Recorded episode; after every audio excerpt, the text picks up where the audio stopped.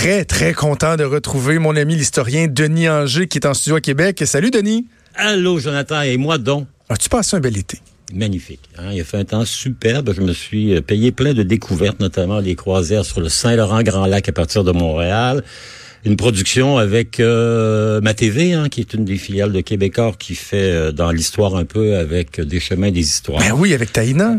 Exactement, avec Taïna Lavoie. On a eu beaucoup de plaisir. J'ai même été le porte-parole des rendez-vous d'histoire de Québec, deuxième édition, quelque chose d'assez intéressant parce que ça permet de ramener dans les vieilles pierres de Québec un peu de contenu qui est autre chose que n'importe quoi. Bravo, bravo. Ben écoute, on remet ça euh, cette année.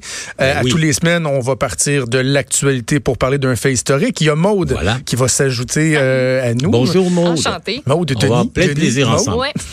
Et Denis, bien évidemment, je pense que ça s'impose cette semaine. C'est l'histoire, le sort en fait des, des, journaux régionaux. On pense au Soleil, mais évidemment au quotidien, la Tribune, le droit, etc. Des médias qui sont en péril. Le droit, et, ouais, et on revient sur l'histoire de ces journaux. Ben oui, c'est une longue histoire. Hein. C'est un peu triste de voir, par exemple, le plus ancien d'entre eux, c'est Le Soleil. Il a été fondé en 1896. C'était l'organe officiel du Parti libéral du Canada. Et son premier directeur était nul autre que Sir Wilfrid Laurier. C'est quand même pas rien. Pendant quand même. Presque, eh oui, pendant presque 50 ans, Le Soleil, c'était un organe libéral. Il faut dire que les journaux, lorsque ça apparaît à la fin du 19e siècle, début du 20e siècle, à une exception près qui est la presse de Tréflé-Berthiaume, ce sont des, euh, comment dire, des véhicules politique. Donc, euh, on s'en sert pour mousser les intérêts d'un parti ou de l'autre. Et pour ceux qui restent, c'était beaucoup les intérêts du Parti libéral à cause d'un type qui s'appelait le sénateur Jacob Nicole, un type de la région de Sherbrooke, qui a fondé notamment La Tribune, hein, et qui ont fondé le, le Nouvelliste à Trois-Rivières, qui avait acheté Le Soleil et qui était le premier, euh, comment dire, baron de la presse euh, quotidienne au Québec. Il a créé un groupe. Tranquillement après, le groupe, il s'est, comment dire, euh, transformé. Hein. Le Soleil de Québec a été euh, vendu à la famille Gilbert, qui est une famille d'ici. Euh, et de fil en aiguille, ben, ces quotidiens-là, ils se sont développés. Ils sont devenus, à l'exemple de la presse, autre chose que des feuillets de propagande politique, mais des grands journaux d'information quotidienne à l'américaine. Donc, euh, comme on disait dans le New York Times à l'époque, all the news that's fit to print. Parce que, Denis, c'est intéressant ce que tu dis lorsque tu parles, de, tu parles de propagande, parce que, bon, des fois, on va parler de certains journaux au Québec qui ont des lignes éditoriales. Chez Québécois, avec le Journal de Montréal, Journal de Québec, on aime bien rappeler, et, et c'est bien de le faire, qu'il n'y a pas de ligne éditoriale, il y a des depuis chroniqueurs qui vont... Depuis le Exactement. Mais il faut rappeler qu'à une certaine époque, c'était vraiment chaque parti politique à peu près avait ben son journal, son organe de propagande carrément. Ben oui, regardez, l'Église catholique avait l'Action catholique devenue à propos. Euh, L'Union nationale de Maurice Duplessis avait fondé un journal à Montréal qui s'appelait le Montréal Matin. Le Parti québécois sous euh, René Lévesque, avec surtout le concours de Jacques Parizeau, avait créé un journal qui s'appelait Le Jour. Et même l'Auguste Qui a été fondé en 1910, avait été fondé par Henri Bourassa pour propager la thèse nationaliste, mais pas le nationalisme de François Legault, le nationalisme de Bourassa, qui était un nationalisme du Canada, contre évidemment l'influence des États-Unis et surtout l'influence de l'Empire britannique. Donc chacun avait ses causes, mais on a bien réalisé que ce qui marchait bien, c'était la grande information et la presse en est le bel exemple. C'est eux qui ont fondé, à l'époque on appelait ça le journal à un sou, un penny, un penny newspaper. Et euh, finalement tout le monde a embauché là-dedans, à tel point qu'il y a 25-30 ans, ces journaux régionaux sont éminemment prospères. Au début des années 70, euh, Jonathan, il y a une commission d'enquête fédérale qui s'appelait la Commission Davy, qui avait été créée pour voir un peu les médias du Canada. Et il avait déterminé que le journal le plus rentable au Canada, c'était Le Soleil de Québec, 150 000 lecteurs absolument. C'est un journal qui était colossal, qui contrôlait toute la région de Québec. Ils étaient aussi propriétaires d'un journal du matin qui s'appelait l'Événement Journal. Ils étaient propriétaires de, propriétaires de Le Soleil du Saguenay-Lac-Saint-Jean, devenu le quotidien. Donc, ce journal-là avait une énorme prospérité. Malheureusement, pour le Soleil comme pour presque tous les autres, il y a eu une succession de ventes, de reventes. J'évoquais tantôt le sénateur Nicole, qui a vendu une partie à Gilbert à Québec, qui a vendu l'autre partie à Power Corporation, les journaux Trans-Canada. Euh, à Ottawa, Gatineau, il y avait un journal qui s'appelle toujours Le Droit, qui avait été fondé par les, les euh, la congrégation des Oblats, hein, les Oblats de mmh. Marie Immaculée, voyons, pas immatriculée, Immaculée, à l'époque du règlement 17 sur le français. Et euh, tranquillement, il s'est créé des groupes de presse qui étaient incroyablement payants. Il y avait des rendements qui atteignaient 10, 12, 14, 15% par année. Donc, on achetait, on développait, on faisait de l'argent, puis on revendait. Exemple, le soleil, c'est le plus bel exemple.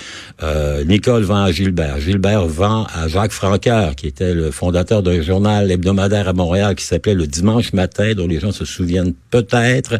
Ensuite, Franqueur a vendu ça à le très sympathique Conrad Black, qui est à oh! la tête d'un groupe qui s'appelait Hollinger, a littéralement siphonné les réserves du soleil, vendu les immeubles pour financer le lancement du National Post. Ça a été pas mal le commencement du début de la fin pour le soleil. sérieux? Le soleil a été utilisé pour relancer le National Post. On a passé l'aspirateur dans les coins pour sauver tous les sous et je peux en témoigner. J'étais à l'époque, moi, directeur de l'information ben du soleil et c'était épouvantable de voir comment on était saigné à blanc alors qu'on était incroyablement prospère de manière à accumuler la caisse de guerre qui allait permettre à M. Black, à Sir Conrad, Lord Conrad, de créer le National Post. On parle de quelle année? On parle de quelle année, Denis? Euh, fin des années 80. Le Soleil est vendu à Conrad Black en 1988. Donc, c'est euh, ensuite, ben lui, évidemment, confronté avec les problèmes que l'on connaît, va céder ça à Power Corporation, la compagnie euh, qui gère à l'époque la presse de Montréal et qui a racheté les journaux régionaux du sénateur, du sénateur Nicole. Donc, on parle de la Tribune, la Voix de l'Est, une nouvelle liste. le quotidien, lui, a été créé par le Soleil et et depuis une douzaine d'années, ben, c'est une laisse, comment dire, une tranquille descente aux enfers. On a évidemment, vous savez, quand on vend un journal, on fait un mauvais geste parce que le nouvel acheteur, lui, il veut rembourser son paiement tout en maintenant ses profits. Donc, euh, progressivement, on coupe, on diminue, on ratatine. Puis s'il y a moins de contenu, ben il y a moins d'intérêt pour les lecteurs, moins de lecteurs, moins de contenu, moins de contenu, moins de publicité ou la publicité moins chère. Donc on est dans comment dire un cercle vicieux. Et c'est probablement l'aboutissement de ça que l'on constate ces jours-ci composé par l'arrivée, évidemment, des médias sociaux, des GAFA de ce monde, hein, les Google, Apple, Facebook, qui vont cannibaliser, d'une certaine manière, euh, la publicité. Dans mon temps, moi, 80 des revenus, c'était la publicité, 20 c'était les abonnements.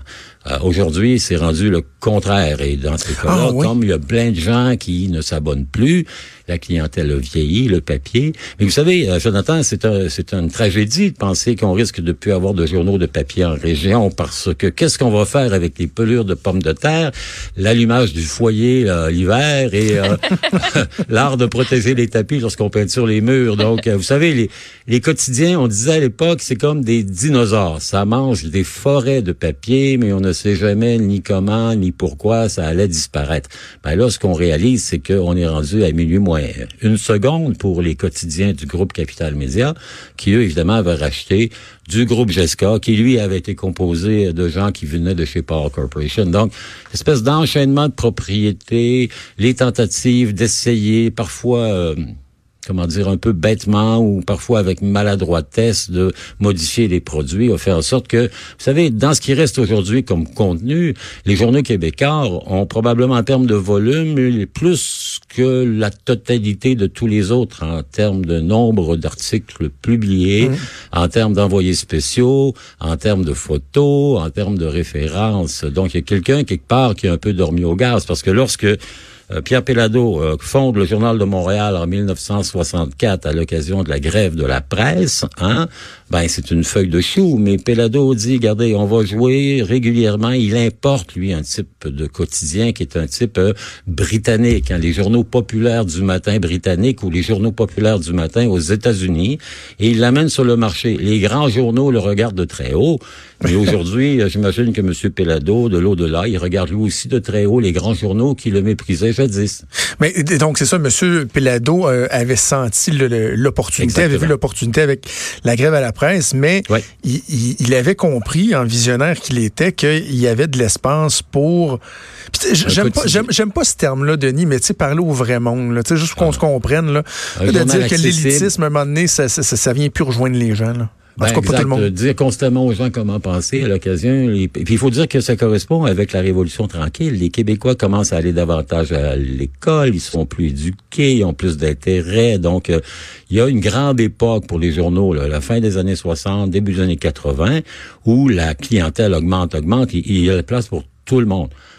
Ce que Pelado a amené, c'est un type de journalisme et un type de... Regardez ce qu'il fait, par exemple, avec son bureau d'enquête. Il n'y a jamais un des grands quotidiens québécois qui a jamais fait ça. Mm. Et quand même, c'est du journalisme, c'est de l'information recherchée. On est rendu que on, lit, euh, et peut-être ça a été un peu le, le, le drame de ces journaux-là, qui coupant les ressources, coupant le nombre d'employés. Dans mon temps, moi, Jonathan, au Journal Le Soleil à Québec, il y avait 115 journalistes dans la salle de rédaction, plus une quinzaine, 30, euh, à peu près une quinzaine d'employés de soutien, 12 euh, photographes et une dizaine de cadres, donc près de 150 personnes. Aujourd'hui, ce journal-là, au complet, tout inclus, est à 120. Donc, il y a quelque chose qui fait en sorte que c'est l'effet high grade à, l'envers. Hein. Moins t'en donnes, moins le monde en mange, d'une certaine hmm. manière. Donc là, il y a un défi qui est là, qui est assez extraordinaire, voir qu'est-ce qui va se passer au cours des prochaines semaines. C'est sûr que pour des régions, par exemple, ben, c'est ça. À Trois-Rivières, à Sherbrooke, à Grand Bay, à Gatineau et à Chicoutimi, pas de quotidien régional. Hmm, c'est là-dessus que je veux t'entendre. C'est là-dessus que je veux t'entendre, Denis, pour euh, terminer. J'ai eu euh, un sympathique débat avec euh, mon ami Richard Martineau hier là-dessus. Tu sais, le Québec, on parle beaucoup de notre spécificité. C'est toujours dur à dire d'une shot. et il y a l'étendue de notre territoire et le fait qu'on n'est pas un tout homogène. Et quand on, on, connaît bien le Québec, les régions du Québec, moi je suis chanceux, entre autres, à, à cause de mon passage en politique, j'ai parcouru les quatre coins du Québec à de multiples reprises et on comprend qu'il y a des particularités à chacune des régions et que c'est dans notre ADN, c'est dans notre patrimoine, l'importance que revêt l'information régionale, le droit à une information de qualité. Puis c'est pas vrai que la nouvelle qui intéresse la personne de Montréal, de Longueuil ou de Laval va intéresser celle de l'Apocatière ou de, de, Blanc-Sablon, de peu importe. Il y a, ça, ça doit être un droit fondamental d'avoir accès à cette information-là. Non, les, régions du Québec, vous savez, le Québec, c'est une mosaïque de régions. Hein. Il, y a, y a Montréal, bien sûr, qui compte plus de 50% de la population. Il y a des zones qui sont dynamiques, actives et qui veulent se trouver, se voir. Vous savez, il faut pas simplement avoir la fenêtre pour regarder à l'extérieur, il faut aussi avoir le miroir pour se voir. Et c'est ça que les, les, médias régionaux apportent, une espèce de, comment dire, de, de caisse de résonance pour les gens qui sont à Québec, à Trois-Rivières, à Sherbrooke, à Chicoutimi, à Rimouski, à Matane, à Sept-Îles le jour où ils sont privés de ça, ils sont normalisés, ça serait triste que le Québec devienne un peu, comment dire, Montréal et le désert québécois, un peu comme euh, la France et Paris et le désert français. Hein. Il y a une espèce de hyper centralisation. Je pense qu'il faut qu'on garde au moins une antenne et un répétiteur dans chacune des grandes régions du Québec. Il y aura des alliances. Vous savez, euh, Québécois dans tous ces marchés-là pourraient faire des développements intéressants. Bon, Québec, il y a un cas particulier, la présence du journal le Québec, le Soleil. On comprend que le Devoir et le Soleil auraient quelques atomes crochus. Les prochaines semaines, Jonathan, ça va être incroyablement intéressant à suivre.